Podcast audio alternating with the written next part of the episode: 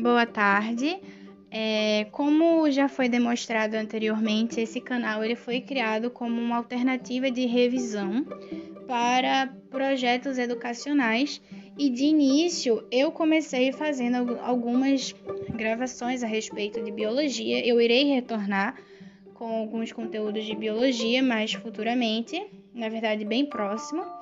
E eu gostaria de falar a respeito também de que é, nessa próxima semana, nesses próximos dias, eu vou fazer várias gravações revisando vários assuntos diferentes, de várias matérias e de várias épocas, porque eu tenho aqui um monte de resumos, um monte de anotações antigas minhas que eu não reviso há um bom tempo e que eu acho que seria muito interessante, não somente para mim, mas para as poucas pessoas que assistem esse canal de vez em quando. É ter é, acesso a esse tipo de conteúdo e até mesmo lembrar de algumas coisas que provavelmente vocês também já estudaram na escola.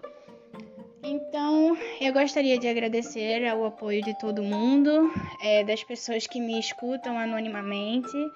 É, eu espero que vocês gostem do conteúdo de hoje, que vocês escutem as próximas gravações também, porque eu acho que vai ser bem interessante e eu até me sinto mais animada quando eu sei que tem alguém escutando, sabe? Porque é como se eu não estivesse estudando sozinha. Então, hoje é, eu vou falar sobre a Inconfidência Mineira, mas você pode chamar também de. É, de Revolução, de Minas Gerais, sei lá, como você preferir, porque existem muitas formas de, de se identificar esse momento histórico dentro da história do Brasil. É... Então, a Inconfidência Maneira ela vai acontecer em 1789, como vocês podem ver, dentro do século XVIII. É, e basicamente ela vai receber esse nome porque ela vai ser analisada somente do ponto de vista da coroa portuguesa. Então, sempre que vocês ouvirem a palavra, é, a, o nome Inconfidência Mineira ou é, sei lá, Revolução de Minas Gerais ou qualquer coisa do tipo, é sempre importante ter a ciência de que essa visão agressiva, de traição, de repugnação, é uma visão que vai ser construída pela coroa portuguesa, pela metrópole que estava tendo influência ali naquele momento, para que as pessoas tivessem uma visão pejorativa daquele movimento e para que as pessoas de alguma forma tivessem um certo medo daquilo que aconteceu, tá? Então, bem, para que a gente possa entender esse movimento, a gente precisa ter noção de quais foram os fatores que levaram ao acontecimento desse movimento. Então, a gente precisa entender que a Inconfidência ela vai ser uma revolta uma revolta separatista e nesse sentido, é, eu acho que é importante revisar com vocês também a distinção desses dois tipos de conceito: as revoltas nativistas das revoltas separatistas, né? E em algumas questões de vestibular, em alguns exercícios, essa, ela, essa questão ela pode ser cobrada e eu sempre me confundo muito nelas. As revoltas nativistas, elas estão muito relacionadas com uma questão local, com uma questão regional, vamos dizer assim. Então, por exemplo, a Guerra dos Mascates, por exemplo, que aconteceu aqui mesmo em Pernambuco, ela é um exemplo de revolta nativista, porque ela era uma revolta que estava sendo é, manipulada por um conjunto de, de homens e de cidadãos locais daqui de Pernambuco e que é, estavam lutando ou tentando defender uma ideia é, relacionada às suas leis de convívio, aos seus interesses particulares. Já uma revolta separatista, ela geralmente tem uma proposta mais ampla, ela tem um conceito mais liberal, né? E na grande maioria das vezes são revoltas que propõem uma liberdade incondicional da metrópole, ou seja, uma liberdade estatal, como um processo de separação mesmo do Brasil. E aí, é, caso você veja alguma questão ou algo perguntando a respeito da Inconfidência Mineira, é importante que você tenha ciência de que esse, é, esse movimento em si ele é um fenômeno separatista, porque a elite mineira ela vai propor uma separação do Estado brasileiro, uma separação da coroa portuguesa, em detrimento de N fatores que eu vou falar agora. Então, gente, é, a gente precisa compreender que uh, a, a Inconfidência Mineira ela vai ser provocada por um momento de grande instabilidade e de grande inconform... inconform... Ai, esqueçam essa palavra. De grande inconforto das pessoas. Por quê? É... Portugal, ela estava passando por um momento econômico muito difícil, muito desequilibrado e é, a elite portuguesa, vamos dizer assim, os nobres, as pessoas que viviam em Portugal e que dependiam das relações comerciais que eram envolvidas com a matéria-prima mandada aqui do Brasil, elas estavam muito inconformadas com a situação é, de perda de Portugal. E aí a gente precisa entender uma questão, né? É, no iníciozinho da Revolução Industrial que vai acontecer lá na Inglaterra, é, Portugal vai fazer uma, um acordo com a Inglaterra visando ganhar dinheiro em cima do desenvolvimento industrial e das pesquisas que estavam sendo desenvolvidas lá na Inglaterra.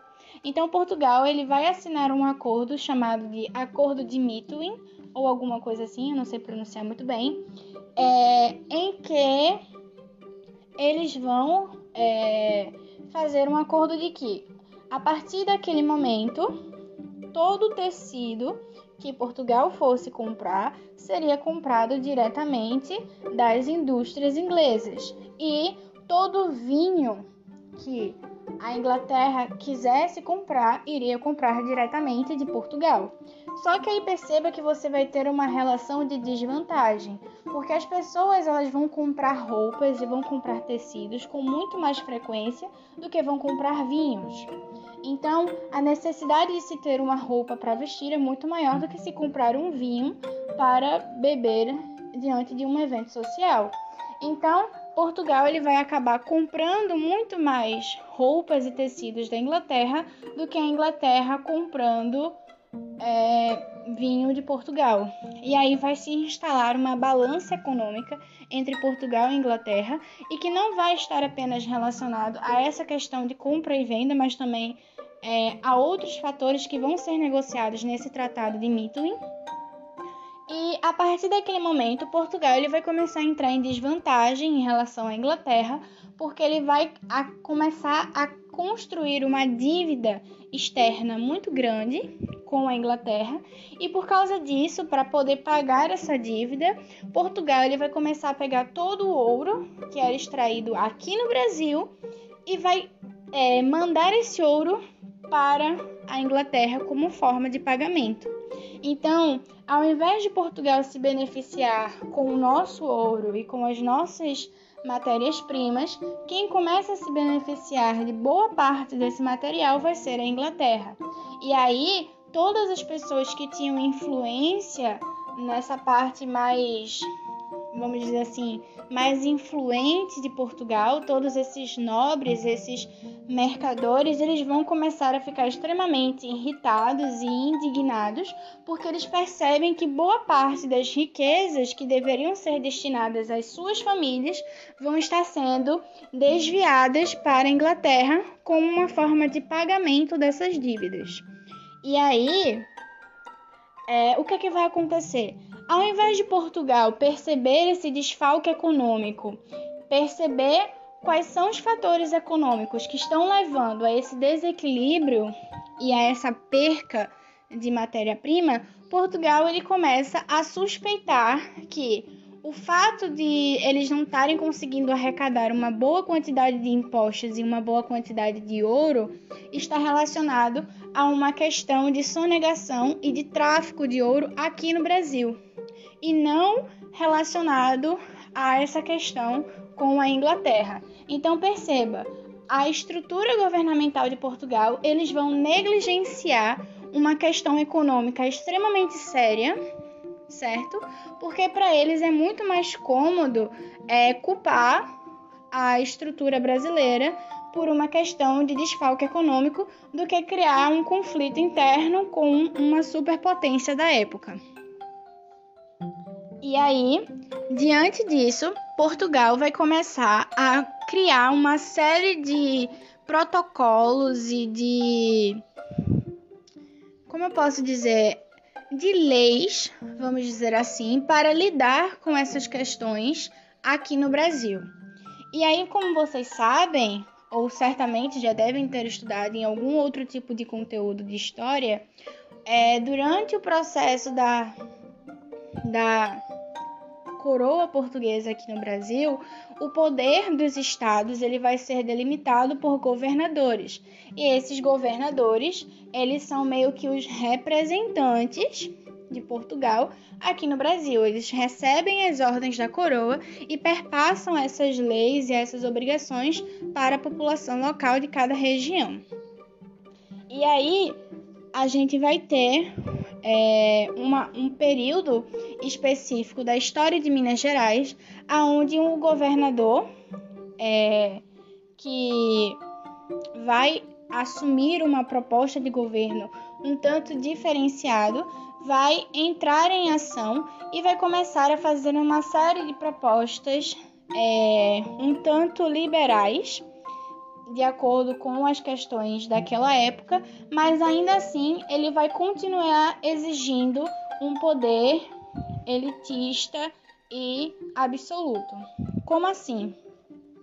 É, a gente sabe que durante esse período do século XVIII, o que eu deixei bem claro no começo do vídeo para vocês estar ciente de todas as coisas que estão acontecendo ao mesmo tempo desse período, é, Durante o século XVIII, a gente vai ter uma onda de transformações sociais lá na Europa. E essas influências elas vão acabar chegando aqui no Brasil também. Então, um desses fatores, por exemplo, vai ser o processo da Revolução Francesa, o desenvolvimento das questões iluministas, do positivismo e de uma série de outros fatores sociais que, de uma forma ou de outra, vão ser inspiradores na formação de livros, de trabalhos acadêmicos, de palestras e de uma série de outros fatores acadêmicos. E de uma forma ou de outra, esses livros, esses conteúdos, eles vão começar a chegar aqui no Brasil, seja de forma contrabandeada, seja através do nosso famoso disse-me disse.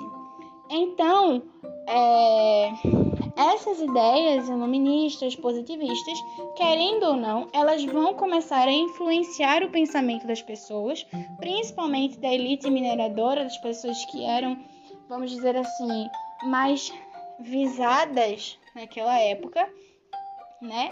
E é, o, o, o governador daquela época que vai tomar essa atitude, ele vai meio que tentar cambalear entre essas duas formas de governo. Então, ele vai fazer uma série de propostas liberais, tendo o intuito dessas influências exteriores, mas ao mesmo tempo ele vai tentar preservar o seu poder absoluto diante da conjectura da coroa portuguesa e das suas obrigações com a coroa portuguesa. E esse período ele vai ficar, vai ficar conhecido como período pombalino, né? É que vai ser um monarca que adota essas medidas liberais e, ao mesmo tempo, tem esse poder absoluto. E aí o que, que acontece? É, diante desse descontrole em Portugal, que eu já falei para vocês, Portugal ele vai aumentar o seu controle sobre as localidades brasileiras, sobre os estados e cap as capitanias brasileiras. E aí, com o aumento desse controle da metrópole, a gente vai ter a formação de algumas estruturas como censura, impostos e é, algumas outras questões militares também. Então, Portugal, é, por exemplo, ele vai perceber que essas, essas informações que estavam chegando ao Brasil e que estavam influenciando a mente dessas pessoas poderia ser uma possível inspiração, uma possível motivação para futuras revoltas contra a coroa portuguesa. E em detrimento disso, é, eles vão começar a aumentar o processo de censura, né, impossibilitando que certos livros e que certos conteúdos cheguem até o Brasil. Mas vocês sabem que o brasileiro ele ficou conhecido pelo famoso jeitinho brasileiro. Então, nada é impossível para um brasileiro.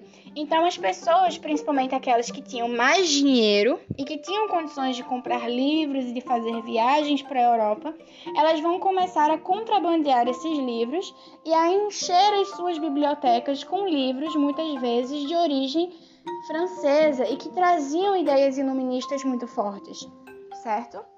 Então, mesmo com toda a censura, com toda a repressão da coroa portuguesa, as pessoas ainda assim vão ter contato com essas ideias iluministas de forma extremamente frequente e impactante. É, outra questão também vão ser as questões dos impostos. A coroa portuguesa, como eu falei para vocês, ela não vai responsabilizar esse desfalque econômico como responsabilidade pela sua desgraça e pelas suas dívidas, e sim os brasileiros, né? Acusando que possivelmente a quantidade de impostos que chega às famílias de Portugal está menor porque os brasileiros estão se aproveitando, certo? É, da grande quantidade de ouro que está sendo descoberta aqui no Brasil para sonegar impostos e traficar o ouro sem o consenso da coroa portuguesa. Então, é, o que, é que eles vão fazer? Eles vão aumentar os impostos e aumentar o processo de fiscalização. Então, a partir de agora, além das pessoas terem que pagar um imposto maior, elas também vão ser vigiadas com mais frequência pelos oficiais da coroa portuguesa. E como medida de tática, para manter um certo controle sobre Minas Gerais, especificamente Portugal, ele vai criar um projeto que vai ser válido para todas as regiões mineradoras do Brasil. Regiões mineradoras, vocês devem saber, são regiões onde a gente tem a exploração de minério, a gente tem a abstração de elementos é, minerais daquele ambiente. Então, Minas Gerais, naquela época, era uma das regiões de maior foco é, de mineração do Brasil. Inclusive, durante o século XVIII, o Brasil vai ser o maior produtor de ouro do mundo, certo? Então perceba que o Portugal tinha realmente uma jazida de ouro nas mãos. E aí eles vão se aproveitar disso e vão intitular uma espécie de de controle sobre o ouro que era explorado aqui no Brasil. Então eles vão dizer, a partir de hoje, o Brasil tem que nos dar 100, não é isso? É, 100 arrobas de ouro por ano. E eu não sei se vocês sabem, mas 100 arrobas é o equivalente a 1.500 quilos de ouro. Perceba, é basicamente uma tonelada e meia de ouro. É muita coisa, é muito dinheiro. Então, é, eles vão intitular esse teto de impostos para que o Brasil conceda a Portugal essas 100 arrobas, visando que desse montante eles poderiam tirar os impostos que eles acreditavam ser necessários e ao mesmo tempo pagar as dívidas à Inglaterra, certo? Só que tem uma questão que eles também não contaram. O Brasil, com o passar do tempo, ele começa a entregar menos ouro para Portugal.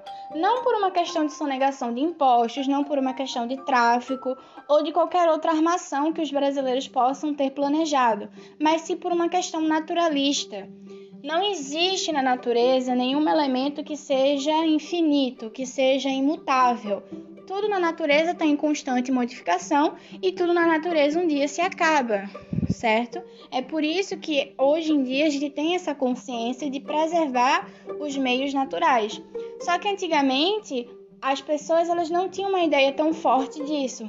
Então Portugal aumentou esse teto para 100 arrobas por ano, mas não levou em consideração que o ouro que estava sendo explorado em Minas Gerais e em algumas outras regiões mineradoras do Brasil, eles poderiam se acabar em algum momento. Então, com o passar do tempo, o ouro que antes você conseguia encontrar com extrema facilidade nas afluentes do rio ou simplesmente cavando um pouquinho de terra, ele começa a ficar escasso. E aí fica cada vez mais difícil encontrar esse ouro em grande quantidade. Então, naturalmente, as pessoas vão passar a pagar menos impostos à coroa portuguesa, porque elas não vão mais ter tanto ouro assim para dar para a metrópole e Portugal ele vai sentir o impacto disso e vai começar a acusar ainda mais as pessoas de sonegação de impostos.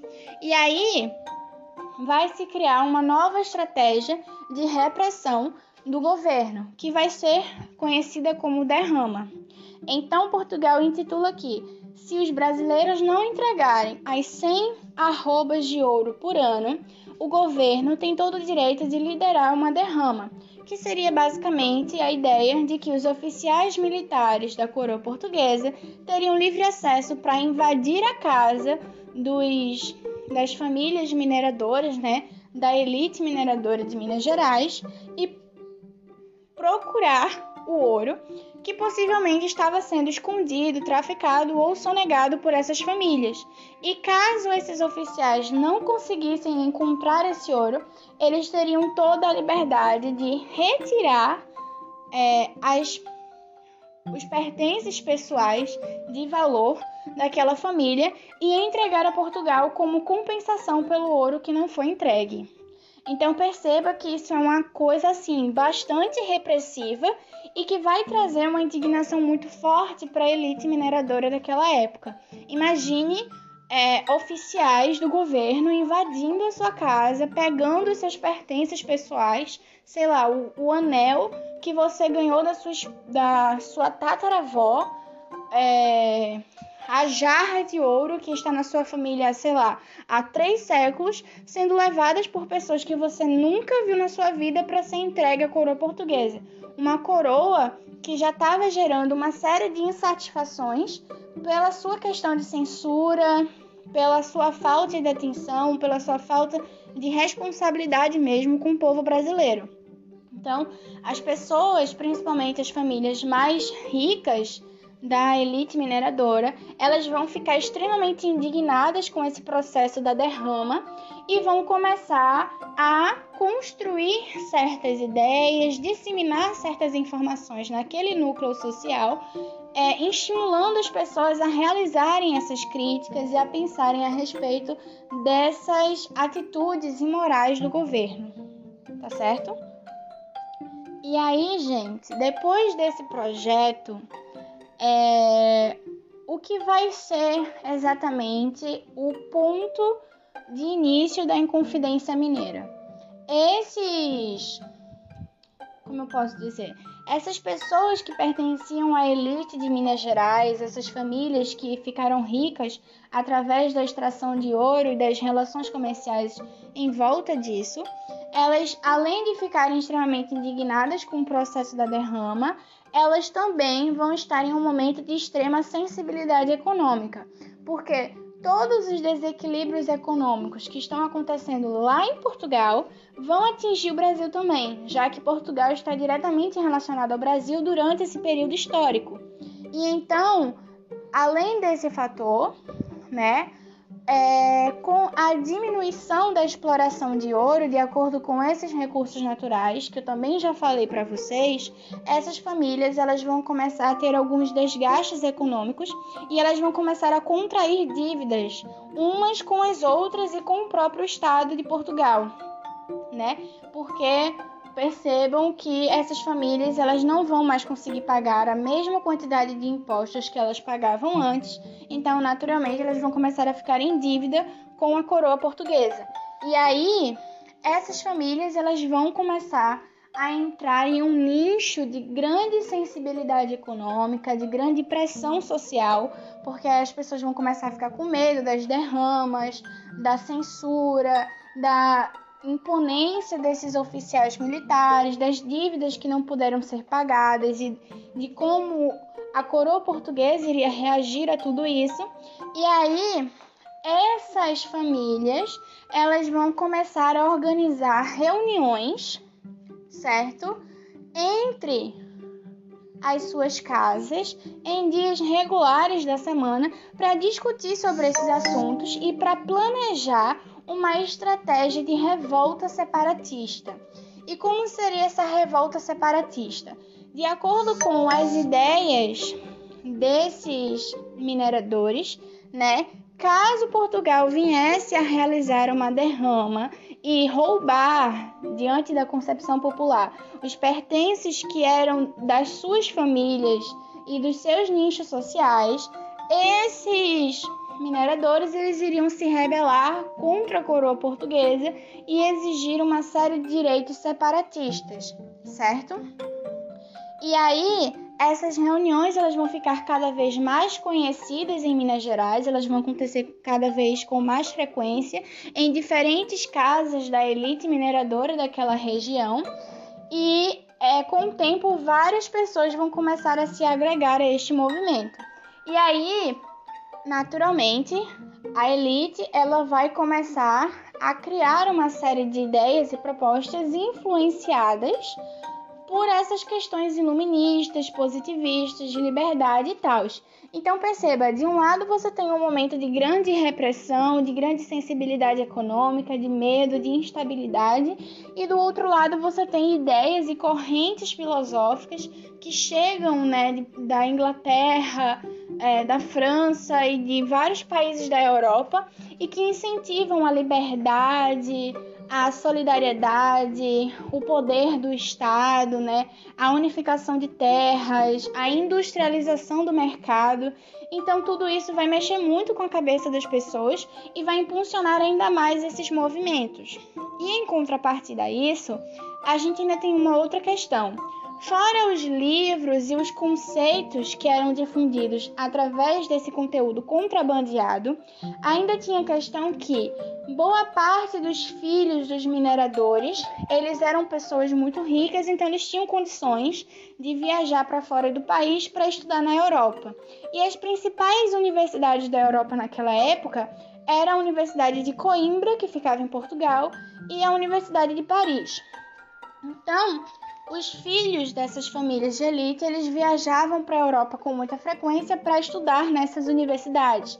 E em contrapartida, eles tinham acesso direto com esses movimentos e com essas ideias, e naturalmente eles escreviam cartas e se comunicavam com seus familiares aqui no Brasil.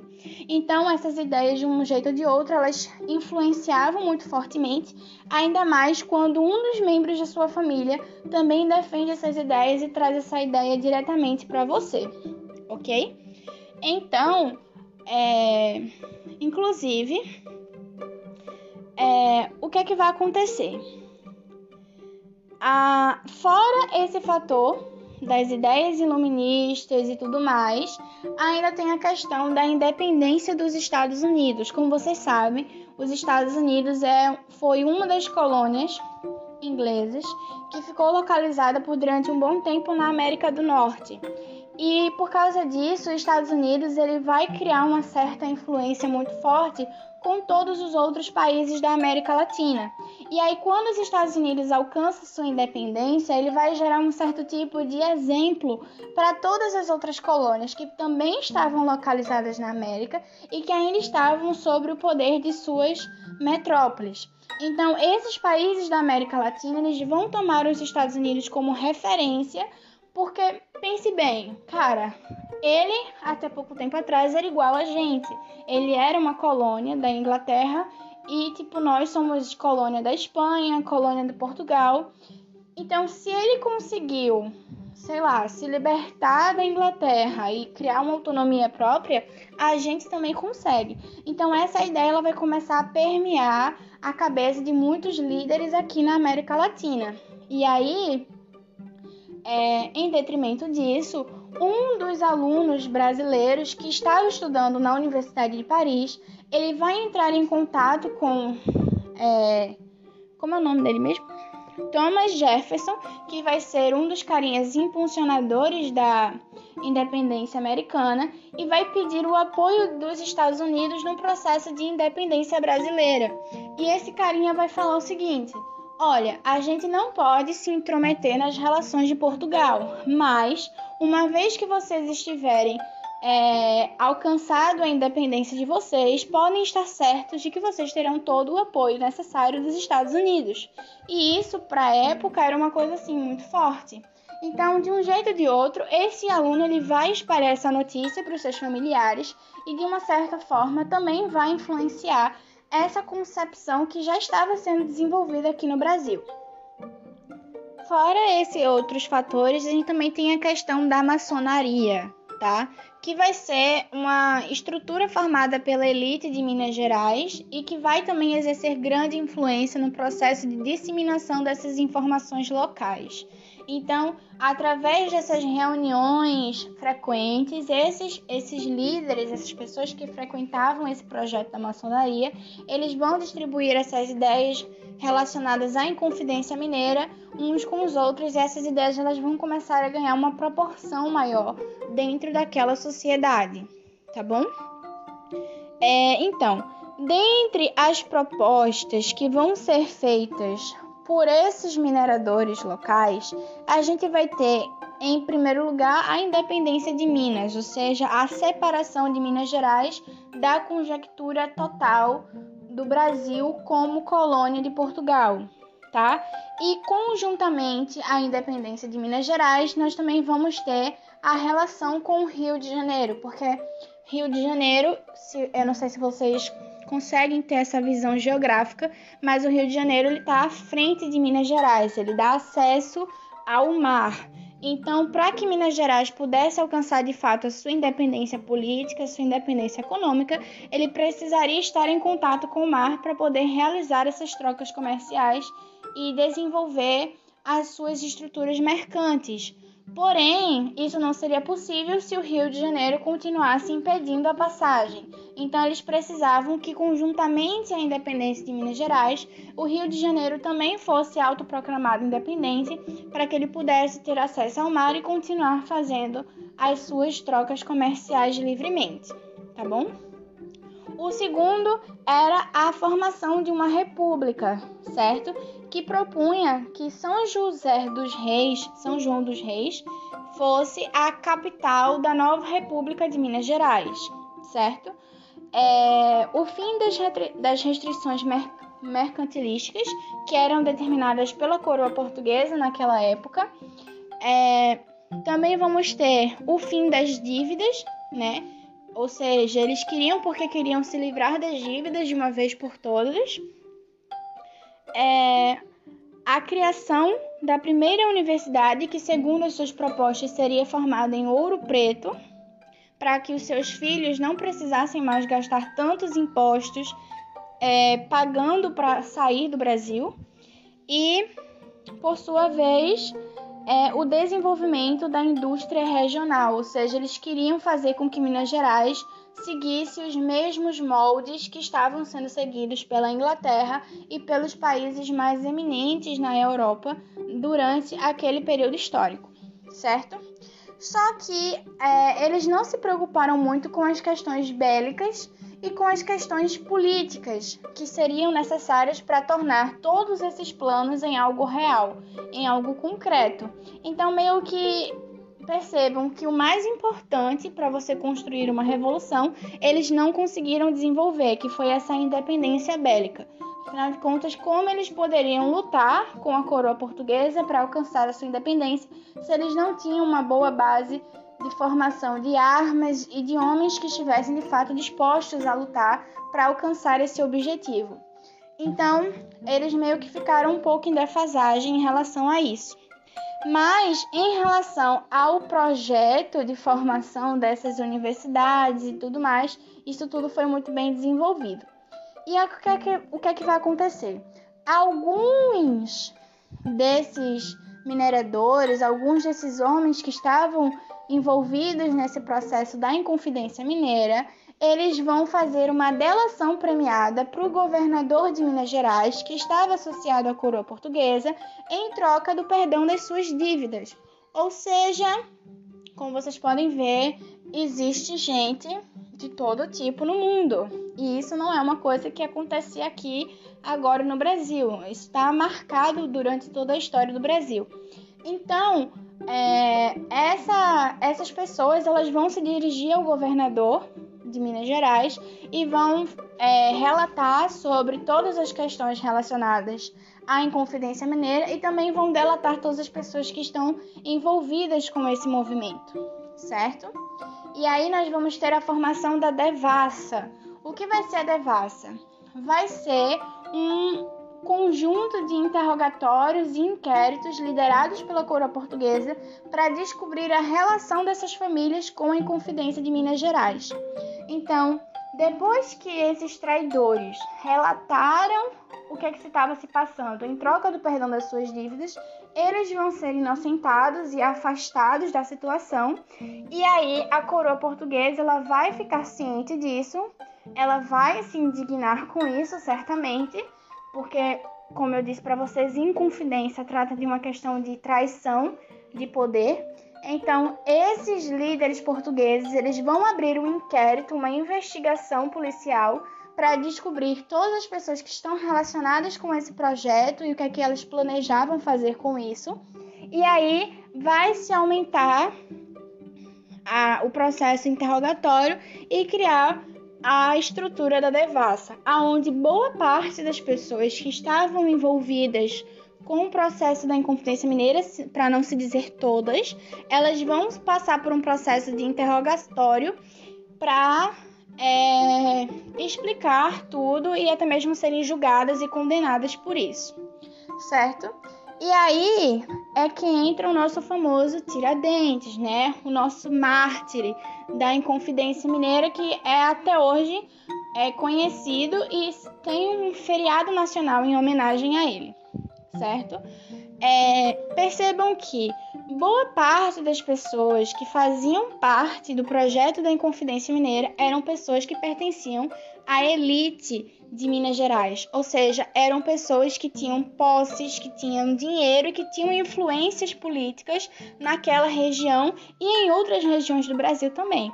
Então não iria ficar algo muito suscetível a Portugal condenar essas pessoas à morte, sabe? Porque aí eles iriam meio que ficar um pouco visados por essas outras famílias e poderiam sofrer um certo tipo de repressão em relação a isso. Então, já que essas famílias eram as principais responsáveis pelo pagamento dos impostos e que Portugal necessitava desses impostos e que além disso ele também não queria criar mais algazarra e mais problema para eles, eles falaram: "Poxa, eu não vou condenar esse pessoal, não. Eu vou pegar um pouco mais leve com eles. E aí o que, é que eles fizeram? Eles prenderam alguns desses alguns desses homens que estavam envolvidos ali no processo e algumas outras famílias foram exoneradas, ou seja, foram exiladas da coroa portuguesa, da metrópole, foram obrigadas a sair de suas casas e irem para outro lugar. Porém, Tiradentes, dentre praticamente todo mundo que estava ali, é, ele era o mais pobre o mais simples de todos, tá? Ele foi parar nesse, nessa confusão meio que de banda, de, de, de saculejo, entendeu? Então perceba, Tiradentes ele era um alfares, é, é assim que se chama? É, um alfaires, ou seja, ele possuía uma baixa posição militar. Ele não era um general, não era um coronel, ele não era nada disso. Ele era um, um civil comum dentro dessa posição militar. Ele não era rico, ele não tinha grandes posses, tudo que ele tinha era uma casa simples e alguns poucos escravos que coincidentemente foram comprados através de duas ou três arrobas é, arrobas não, gente, é, duas ou três datas de ouro que ele teve a sorte de encontrar ao longo de toda a sua vida, ou seja, ele também não conseguiu ficar rico através da exploração de minério, ele não teve sorte para isso.